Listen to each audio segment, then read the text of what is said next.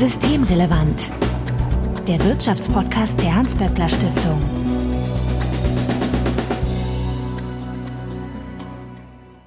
Heute ist Mittwoch, der 4. August 2021. Willkommen zur 66. Ausgabe von Systemrelevant. Bettina Kohlrausch, ich grüße dich.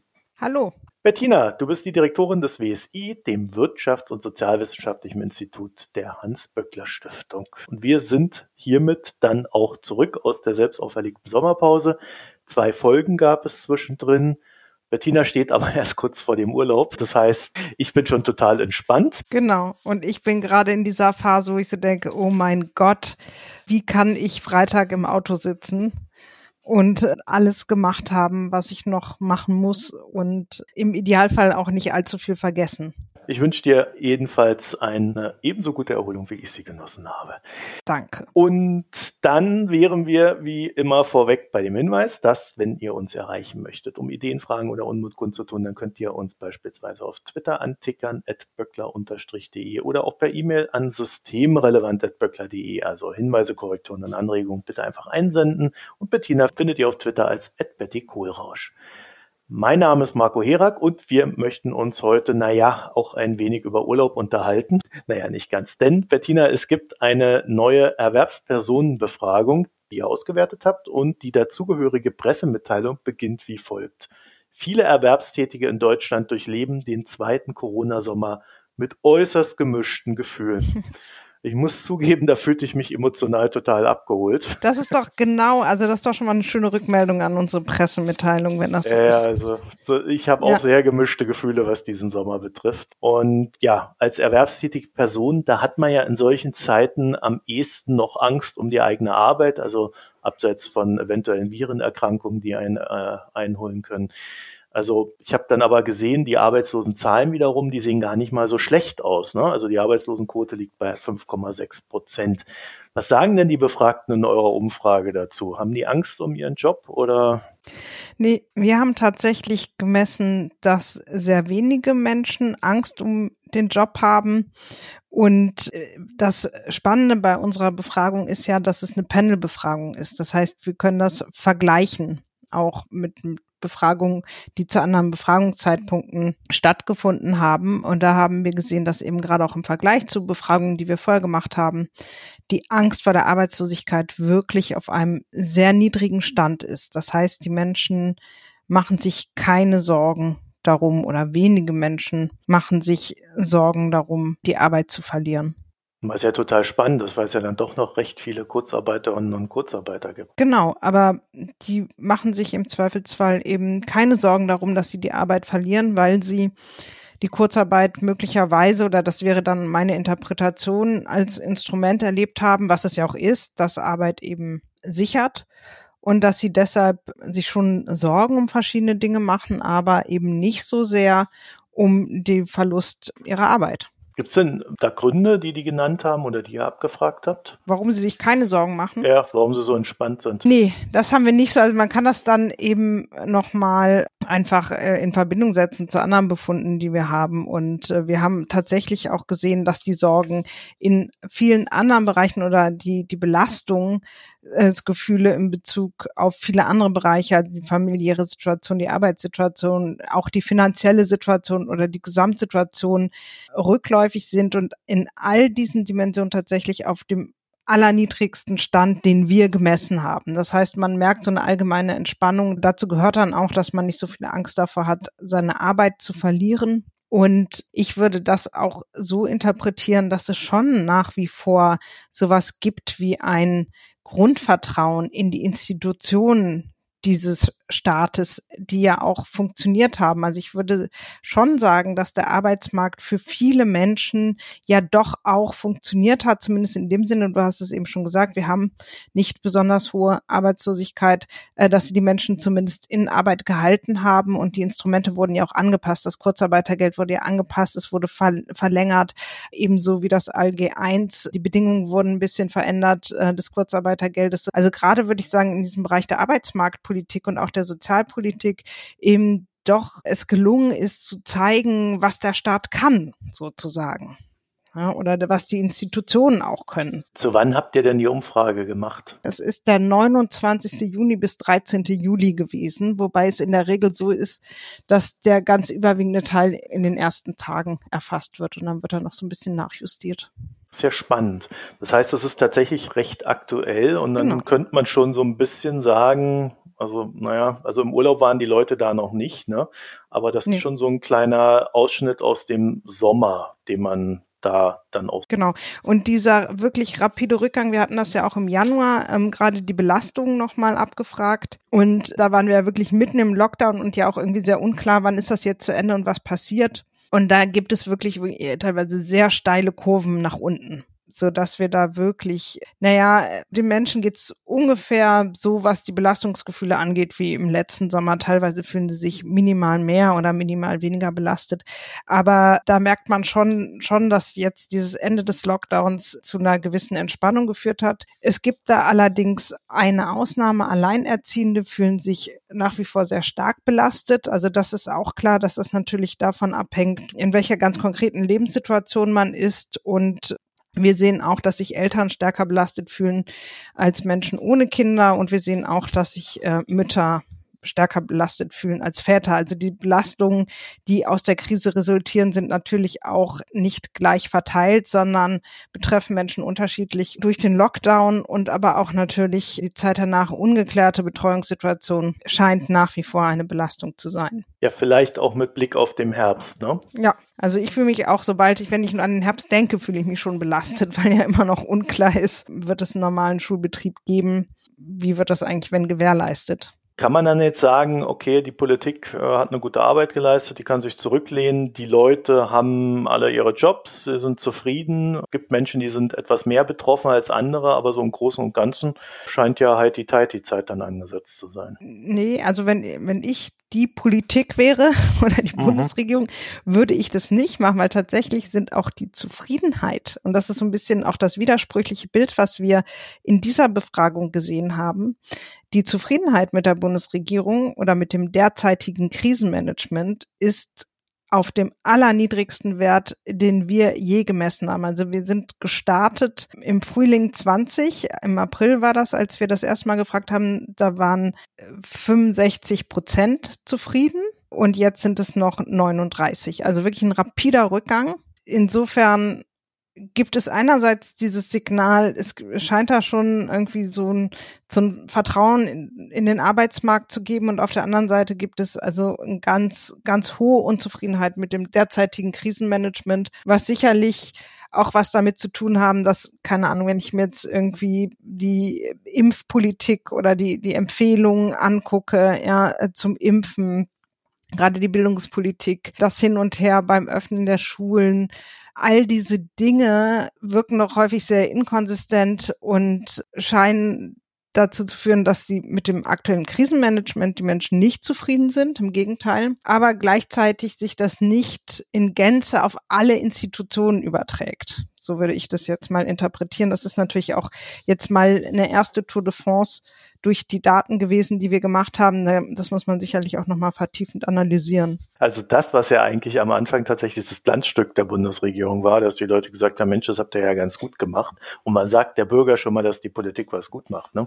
Ja. Das zerfällt jetzt so langsam. Genau, also man könnte sagen, dieser Vertrauensvorschuss, der es ja in gewisser Weise war, der ist ähm, aufgebraucht oder das ist äh, vorbei. Ich finde das aber gar nicht so widersprüchlich, äh, muss ich sagen. Das äh, klingt eher differenziert für mich, weil mhm. ich schon den Eindruck auch habe, dass das Krisenmanagement nicht sehr gut ist, obwohl ja. viel funktioniert. Aber das, was funktioniert, ist dann vielleicht auch einfach dass das System, was wir uns geschaffen haben, äh, doch recht stabil ist. Mhm. Äh, und nur noch durch äh, ein paar politische Entscheidungen gestützt werden musste, wie dass man halt das Kurzarbeitergeld verlängert. Genau, und das ist ja wirklich, wenn man sich überlegt, also ich habe zwar ähm, in sozialen Medien an verschiedener Stelle gesagt, nie mehr Corona und Brennglas in einem Satz verwenden. Ich mache es jetzt trotzdem also äh, wenn man das jetzt mal sagt, ja, also das ist ein Brennglas, das uns irgendwie nochmal verschärft zeigt, also was funktioniert und was funktioniert nicht, dann ist doch eigentlich die Botschaft, dass die Institutionen auch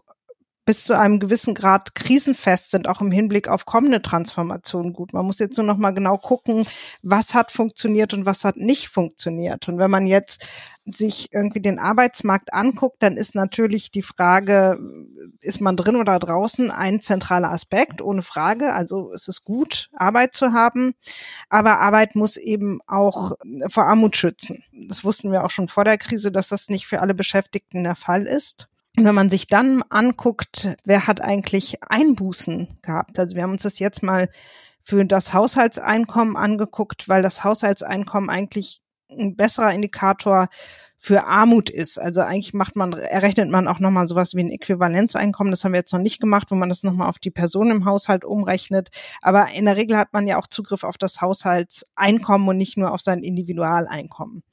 Und da haben jetzt inzwischen, also wenn man anguckt, wer hat das über die Wellen berichtet und das aufaddiert, sind wir jetzt bei über der Hälfte, also 53 Prozent der Haushalte, die von Einkommenseinbußen berichten. Und dann haben wir dieses Mal erstmalig nochmal rückerhoben, was hatten sie eigentlich vor der Krise und haben das auch so ein bisschen gegengecheckt, sodass wir sagen, das sind Annahmen, die kann man schon, schon verwenden, Kategorien. Da sieht man eben, dass die Haushalte, die schon vor der Krise ein relativ geringes Einkommen hatten, am häufigsten von Einkommenseinbußen jetzt in Bezug auf den Haushalt, aber man sieht ähnliche Muster für das Individualeinkommen dann sind es eben die, die vorher schon wenig hatten, die jetzt am stärksten belastet sind. Und das ist natürlich schon auch, also bei allem Lob ein Zeichen dafür, was nicht funktioniert. Also wir haben ja in den letzten ja, Wochen im Zuge der Diskussion über das Steuersystem ganz viel über Verteilung geredet. Und ich finde es immer wichtig zu sagen, dass der Arbeitsmarkt aber auch ein Instrument der Verteilung ist und auch der Umverteilung. Ja, und wenn man sagt, man haut irgendwie Geld in System, um die Leute eben vor den Auswirkungen der Krise zu schützen, dann ist es ja irgendwie auch wichtig, dass es bei denen ankommt, die es am dringendsten brauchen. Und da muss man sagen, das hat eben nur bedingt funktioniert beim Arbeitsmarkt. Die Lasten der Krise sind nicht fair verteilt. Und die, die vorher schon wenig hatten, müssen mehr schultern. Ja, wir hatten das ja vor der Sommerpause auch mal kurz besprochen. Hartz-IV-Empfänger zum Beispiel bekommen da irgendwie einmaligen Bonus von 150 genau. Euro und müssen dann halt gucken, wie sie klarkommen, plus den erhöhten Kosten und Belastungen. Also da kann man schon sagen, da wurde äh, nicht gerade mit Augenmaß gearbeitet. Genau. Und das betrifft ja dann doch recht viele Menschen. Ne? Man, man ja. vergisst, dass das, auch wenn das von der Prozentzahl nicht hoch ist, also nominal doch sehr viele Menschen sind. Und da könnte man sich schon fragen, warum die Politik da nicht etwas mehr getan hat. Ne? Genau, also wenn man sagt, 53 Prozent haben diese Einbußen einfach zu verzeichnen, haben das erlebt. Ja, jetzt mal unabhängig davon, wohin das die jetzt bringt finanziell. Wenn jemand vorher schon wenig hatte und Einbußen hat, dann kann man sich vorstellen, dass das schnell auch was ist, was wirklich belastend ist. Dann ist das natürlich schon eine Erfahrung auch von Unsicherheit und wir haben es uns jetzt noch nicht für diese Daten angeguckt. Das wird sicherlich noch passieren. Wir haben uns das ja mal für die Daten von Juli letzten Jahres angeguckt und da haben wir ja schon auch gesehen, dass die Leute, die Einkommenseinbußen zu verzeichnen hatten, zum Beispiel auch anfälliger sind für Verschwörungsmythen und all diese Dinge.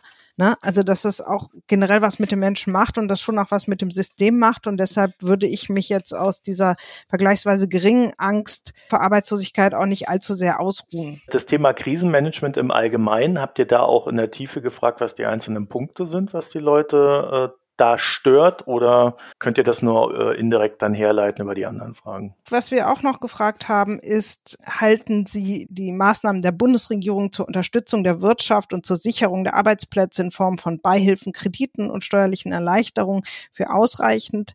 Und auch da ist der Anteil, das haben wir auch schon öfter gefragt von Menschen, die das für ausreichend halten, auf einem Vergleichs, auf den niedrigsten Stand, den wir gemessen haben. Umgekehrt der Anteil der Menschen, die das für unzureichend halten, auf dem höchsten Stand. Und dieses Muster zieht sich auch durch. Also wir haben tatsächlich auch gefragt nach dem Informationsgefühl bezüglich der Hilfsmaßnahmen. Und da ist auch der Anteil, die sich nicht gut oder gar nicht informiert fühlen, auf einem historischen Höchststand. Und der, der, der Anteil, der sich sehr gut informiert fühlt, das sind ungefähr ein Drittel versus zwei Drittel auf einem historischen Tiefstand sodass insgesamt spürt man schon, dass die Leute das Gefühl haben, so richtig ideal läuft's hier nicht. Ja, also gerade ja. mit der Unterstützung und die Erfahrung, dass es eben nicht bei allen ankommt, die sehen wir empirisch ja auch, wenn wir sehen, ne, dass, dass viele Leute Einbußen haben und dass es eben nochmal bestimmte Gruppen besonders hart trifft, dann ist das ja auch offensichtlich ein Gefühl, dass man nachvollziehen kann, dass eben nicht alles ankommt. Auf der anderen Seite wirken jetzt natürlich auch so ein paar Mechanismen, die da am Anfang geschaffen wurden. Äh, da gab es ja die Corona-Hilfe am, am mhm. Anfang, 9000 Euro. Äh, da sind ja jetzt mittlerweile schon auch viele Bescheide rausgegangen, dass das zurückgezahlt werden muss. Ja. Also ich kenne jetzt auch ein paar Menschen, die das zurückzahlen mussten oder müssen. Mhm. Was dann teilweise dann auch äh, recht kulant über Kredite läuft, aber wo man schon sagen muss, wenn, wenn man die natürlich dann fragt, fühlt ihr euch gut informiert, dann sagen die nö. also, also offensichtlich natürlich. ja nicht. Ne? Da kann ich mir schon vorstellen, dass dann jetzt auch so ein paar Effekte reinwirken, die dann halt aus, aus der Ecke kommen, dass man halt sieht, dass diese Maßnahmen dann doch gar nicht so generös waren, wie sie am Anfang ausgesehen haben. Äh, und dass es dann auch, doch noch auch ein paar Rückführungen gibt. Ne? Ja, ja, klar. Also das kann natürlich was damit zu tun haben, dass jetzt mhm. auch einfach nochmal mehr in die Feinheiten geht. Aber es sind schon, schon erstaunliche Entwicklungen, also schon massiv. Was wir sehen, ist einfach dieses Gefühl, sich nicht so richtig gut informiert zu fühlen und, und nicht wirklich zufrieden zu sein mit dem Management der, der Bundesregierung, also eben nicht in so richtig guten Händen zu sein. Und dazu passt auch, dass wir eine weitere Zunahme gesehen haben an diesen ganzen, bei diesen ganzen Verschwörungsitems, die wir hatten. Also wir haben nochmal eine Zunahme im Vergleich zur letzten Welle. Also das war die, dann im November zu der Aussage, ich kann mir vorstellen, dass die Pandemie von Eliten benutzt wird, um die Interessen von Reichen und Mächtigen durchzusetzen. Also da sind wir inzwischen bei ungefähr einem Drittel.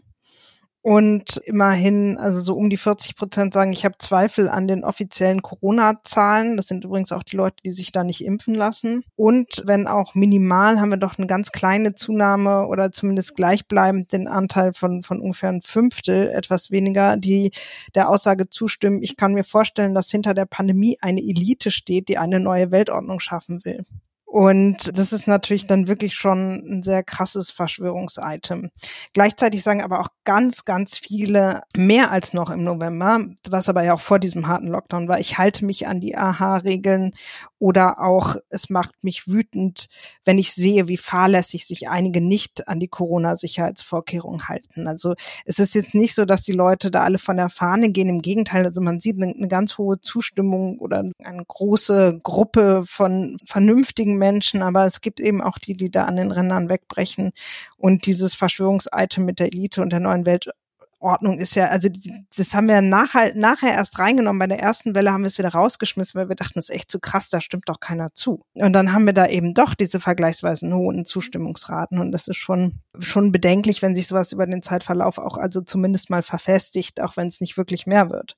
Du hast gerade die AHA-Regeln angesprochen. Wisst ihr denn, was die Impfbereitschaft der Arbeitnehmerinnen und Arbeitnehmer betrifft? Ja, also wir haben ähm, gefragt, ob die geimpft sind einmal. Mhm. Da haben relativ viele gesagt, dass sie sind. Also wir kommen auf 75 Prozent. Wir haben eine Stichprobe, die ist schon, das ist eine Quotenstichprobe, die bildet die Bevölkerung schon im Hinblick auf bestimmte Merkmale repräsentativ ab. Aber es ist trotzdem immer schwierig zu sagen, dann sind es auch 75 Prozent der Erwerbstätigen. Das können irgendwie auch, können, können auch plus minus ein paar Prozent sein, wie das immer so ist. Aber trotzdem, also so viele haben gesagt, sie sind geimpft.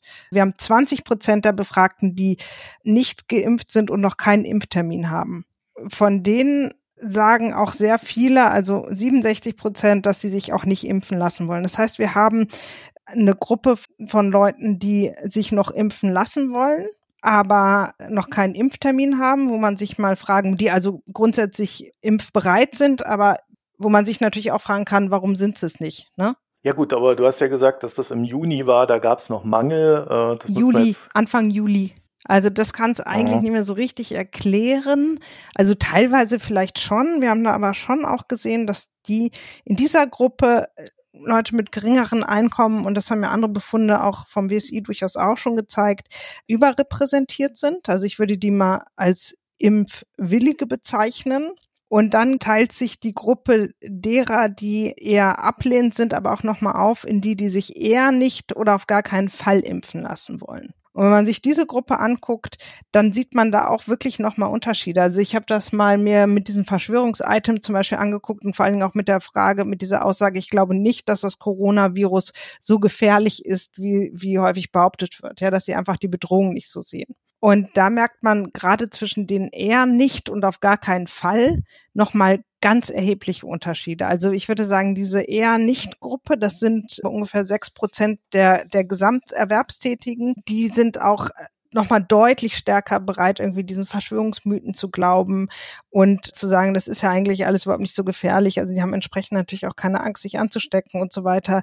Also die sind schon ziemlich gefestigt auch in ihrer ablehnenden Haltung. Aber mein Eindruck ist, dass das bei denen, die, die eher nicht sich impfen lassen wollen, deutlich weniger ausgeprägt ist. Und da muss man auch vielleicht nochmal darüber nachdenken, wie kann man die erreichen? Ja, und da gibt es natürlich unterschiedliche Möglichkeiten. Das eine ist, nochmal niedrigschwellige Angebote zu machen, nochmal mehr Betriebsimpfungen. Man kann natürlich auch sowas machen, Anreize schaffen, indem man Test kostenpflichtig macht. Ja.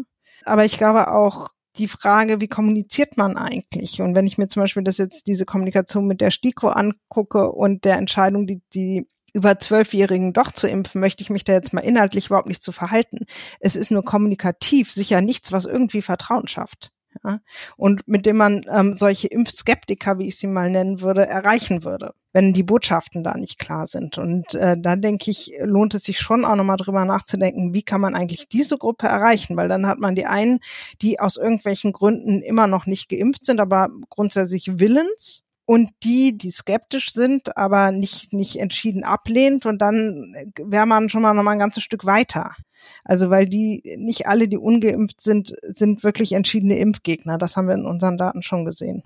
Ja, wir haben ja dieses lustige Phänomen, dass es in Ländern, in denen Corona, ich sag mal, kein Problem war, in Anführungszeichen, mhm. äh, wie Taiwan oder äh, auch China, dass wir da extrem niedrige Impfquoten sehen. Mhm. Woraus man ja tatsächlich schließen könnte, dass wenn die Leute irgendwie nicht das Bedürfnis sehen für sich, dass sie das dann möglichst vermeiden wollen, sich da irgendwas reinspritzen zu lassen.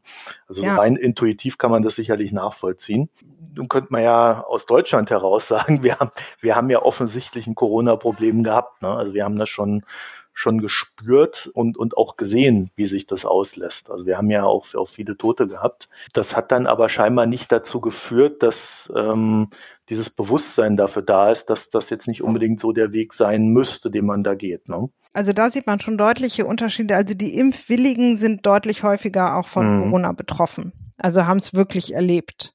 Nur das kann ja irgendwie nicht die Strategie sein, bis jeder mal irgendwie einen harten Fall im Nahumfeld hatte und sich dann, dann impfen lässt. Ich frage mich manchmal auch, ob diese Formulierung, also wirklich im, Sinnvoll, im, im Sinne klare Kommunikation, vertrauensstiftende Kommunikation, diese Formulierung Impfangebot. Also selbst ich habe, als ich das das erste Mal gehört habe, gedacht, irgendwann schickt mir einer ein Angebot. Ja, also keine Ahnung, sich meldet sich halt irgendjemand und macht mir ein Angebot. Das ist ja so, klar habe ich relativ schnell mitgekriegt, dass man sich da schon etwas proaktiver drum kümmern muss. Aber das hat eine falsche Erwartungshaltung geweckt. Genauso wie ich es jetzt auch so ein bisschen nervig fand, mich da bei diesem Impfzentrum anzumelden. Also das ist ja nicht so so völlig, ne? Und wenn man dann vielleicht auch noch auch so Misstrauen hat, irgendwo Daten zu hinterlassen, ja, so ein leichtes Misstrauen in den Staat oder was weiß ich, dann kommt das vielleicht alles zusammen. Und insofern finde ich irgendwie, was ja auch schon gemacht wird. Also es gibt ja jetzt auch wirklich in den Stadtteilen niedrigschwellige Angebote, aber ich denke, da muss man wirklich dranbleiben, dass man da auch einfach mehrfach hingeht und alle mitnimmt und alle erwischt, weil wenn es einen dann irgendwie wirklich nichts kostet, man eh gerade da ist und vielleicht wirklich noch die blöde Bratwurst oben drauf kriegt, ich meine, warum nicht, ja? Und das vielleicht noch ein nettes soziales Event ist, also Niedrigschwelligkeit hat ja verschiedene Ebenen des Zugangs, aber auch irgendwie des Gefühls, ne? Dass ich, dass es vielleicht irgendwie nett ist, wenn man als Familie zusammen hingeht, sich noch seine Bratwurst abholt und einen kleinen Ausflug macht ich glaube, da sollten wir auch recht schmerzlos sein. Und wir sehen das ja auch in anderen Ländern, dass das ganz gut funktioniert. In China kriegst du Reis und Eier und, und äh, ja. äh, Hühnchenschenkel und ähnliches. Also, also äh, da sind die auch recht schmerzlos und es funktioniert dann auch jeweils. Ne? Wir haben jetzt auch gesehen, in Deutschland funktioniert es, wenn die Bratwurst dabei ist. Also, genau. also, also warum nicht ein Event draus machen? Unter dem Gesichtspunkt würde es sich wahrscheinlich wirklich lohnen, auch nochmal finanzielle Anreize zu schaffen. Ja, weil es im Zweifelsfall teurer ist, auch vor allen Dingen langfristig jetzt auch nochmal die Schulen zuzumachen, als dann nochmal auch die Leute wirklich zu belohnen. Die Frage ist natürlich dann, wie gerecht ist das im Vergleich zu denen, die es so gemacht haben und so weiter. Es ist natürlich alles nicht so ganz einfach. Aber da muss man, glaube ich, einfach dranbleiben. Und dann finde ich persönlich umgekehrt auch zu sagen, man schafft halt Anreize in dem Sinne, dass man äh, die Tests dann nicht mehr irgendwie finanziert, also zumindest nicht für die diejenigen, die sich impfen lassen können, also für Erwachsene, finde ich auch okay. Also das wäre dann so eine Art negativer Anreiz. Und ich fände das angemessen. Aber findest du denn, dass diese Zahl, diese 75 Prozent äh, plus minus 5 äh, Prozent bei den Arbeitnehmerinnen und Arbeitnehmern, dass das viel ist? Ehrlich gesagt war ich mir nicht so sicher. Also wir fragen natürlich auch immer gerade bei solchen Sachen, äh, können wir den Zahlen trauen? Und habe mich dann mit meinem geschätzten Kollegen Sebastian Dulin, der ja sehr stark in diesen ganzen Impfzahlen drin ist, über die RKI-Zahlen gebeugt und wir sind zum Ergebnis gekommen, dass das schon plausibel ist und passt zu Zahlen, die man sonst so hat. Also insofern ich, also mein allererster Impuls, der jetzt aber nicht wissenschaftlich ist, sondern so irgendwie die, die Neugierde, mit der man da ich, ach, das wäre schon eine ganze Menge. Aber für eine Herdenimmunität braucht es eben mehr und es sind ja auch nur die Erwerbspersonen, ne? Ja, ja, genau, deswegen habe ich ja. gefragt, weil äh, da ja nochmal, da, da fehlen ja die Nicht-Erwerbspersonen und genau. äh, ganzen Kinder und so weiter sind ja dann auch nicht da drin. Also äh, da ist ja noch etwas, was man noch oben drauf schlagen muss. Genau, genau. Das sind jetzt nicht 75 Prozent der Bevölkerung, also bei weitem nicht, ja. Wir hatten ja in der Vergangenheit auch diese schönen Themen Homeoffice zum Beispiel. Äh, hat sich denn da auch was getan? Sind denn jetzt endlich alle im Homeoffice oder führte der Sommer dazu, dass keiner mehr ins Homeoffice geht? Nein, wir sind jetzt ungefähr so viele im Homeoffice wie im Sommer letzten Jahres. Mhm. Und die Zufriedenheit ist aber gestiegen mit dem Homeoffice. Also meine Interpretation würde sagen, alle, die drin sind, die sind da jetzt offensichtlich in so unkomplizierten Arrangements, dass alle auch sehr zufrieden sind und äh, die wollen auch gerne weiter im Homeoffice bleiben. Die negative Interpretation wäre natürlich zu sagen, naja, also gerade wenn man das Infektionsgeschehen weiter eindämmen möchte, sobald die Pflicht, Verpflichtung zum Homeoffice fällt, gehen die Leute eben auch wieder in den Betrieb. Und das bedeutet, dass das eben so im Sinne einer Verantwortung zu sagen, na, wir bleiben, also das haben wir zum Beispiel in der HBS gemacht, wir bleiben noch zu Hause weitestgehend, wir holen die Leute sicher jetzt noch nicht zurück, dass das nicht überall so passiert diese Interpretation wäre auch möglich. Und wir haben ja auch schon vorher gesehen, dass natürlich sehr viele Menschen das eigentlich sich gewünscht haben, auch, auch als sehr viele im Homeoffice waren, so dass man sich auch nochmal fragen kann, sind jetzt auch viele, viele Leute aus dem Homeoffice zurückgeholt worden, die eigentlich gerne weiter im Homeoffice geblieben wären. Was bedeutet das eigentlich? Darüber haben wir hier wirklich auch schon in verschiedensten Kontexten geredet, für die Notwendigkeit, das in irgendeiner Form zu regulieren und auch sowas wie ein Recht auf Homeoffice zu verankern.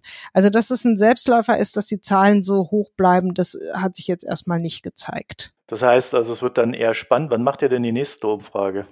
Das wissen wir noch nicht so genau.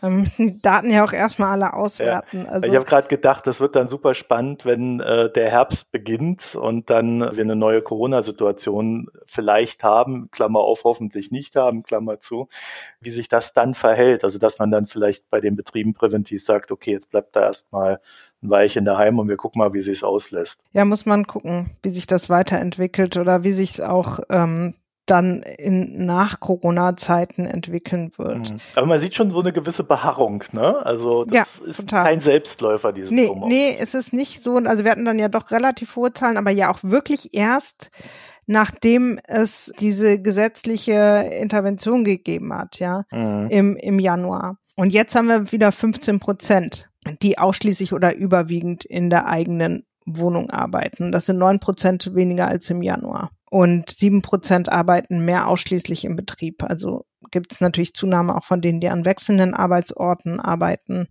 Aber es gibt da doch diese Beharrungstendenz hin zum Betrieb, wo man nochmal jetzt genauer in den Daten gucken muss, woran liegt es jetzt, ja, weil die Beschäftigten das wollen, weil sie nicht dürfen.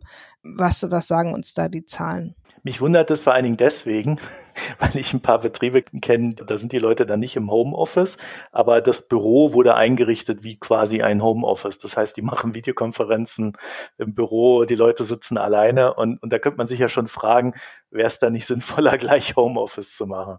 Ja, in der Tat. Also das habe ich auch schon. Also ich bin auch schon ins Büro gegangen, habe da irgendwie Videokonferenzen gemacht. Da stellt sich natürlich schon die Frage, wie viel Sinn macht das? Aber immerhin trifft man dann ja mal jemanden beim Kaffee holen. Also wenn die Leute sich gerne im Homeoffice treffen, Bettina, vielleicht äh, steht ja da die Idee dahinter, dass man ja sich sozial gerne zusammenfindet und zusammenhalten möchte. Habt ihr denn zum sozialen Zusammenhalt auch ein paar Erkenntnisse? Ich konnte ja. mir jetzt den Übergang dann doch nicht verkneifen. ja, haben wir. Auch das fragen wir ja immer wieder ab. Und auch hier haben wir sehr hohe Werte nach wie vor um mhm. beides. Also die Sorge um den sozialen Zusammenhalt der Gesellschaft, da haben wir jetzt nochmal höhere Werte zumindest gemessen als im November. Also wir kommen da jetzt auf so 54 Prozent. Das war nur einmal im, im Mai höher, die sich große Sorgen machen, also wirklich extrem. Also die Leute, die sich große Sorgen machen um die Entwicklung der sozialen Ungleichheit.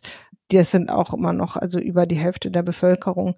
Und wenn man das dann zusammennimmt, also große und einige Sorgen, wie man das ja in der Regel macht, also einfach Sorgen, dann ist man nochmal also bei bei ja fast 90 Prozent. Ne? Und diese Sorgen spiegeln ja ein Stück weit auch vermutlich, was die Leute erleben, nämlich wen es getroffen hat und wen es nicht getroffen hat mit den Einkommenseinbußen. Insofern ist es ja auch nicht so völlig unplausibel, ähm, dass sie zu dieser Einschätzung kommen, dass es ein Problem gibt mit sozialer Ungleichheit.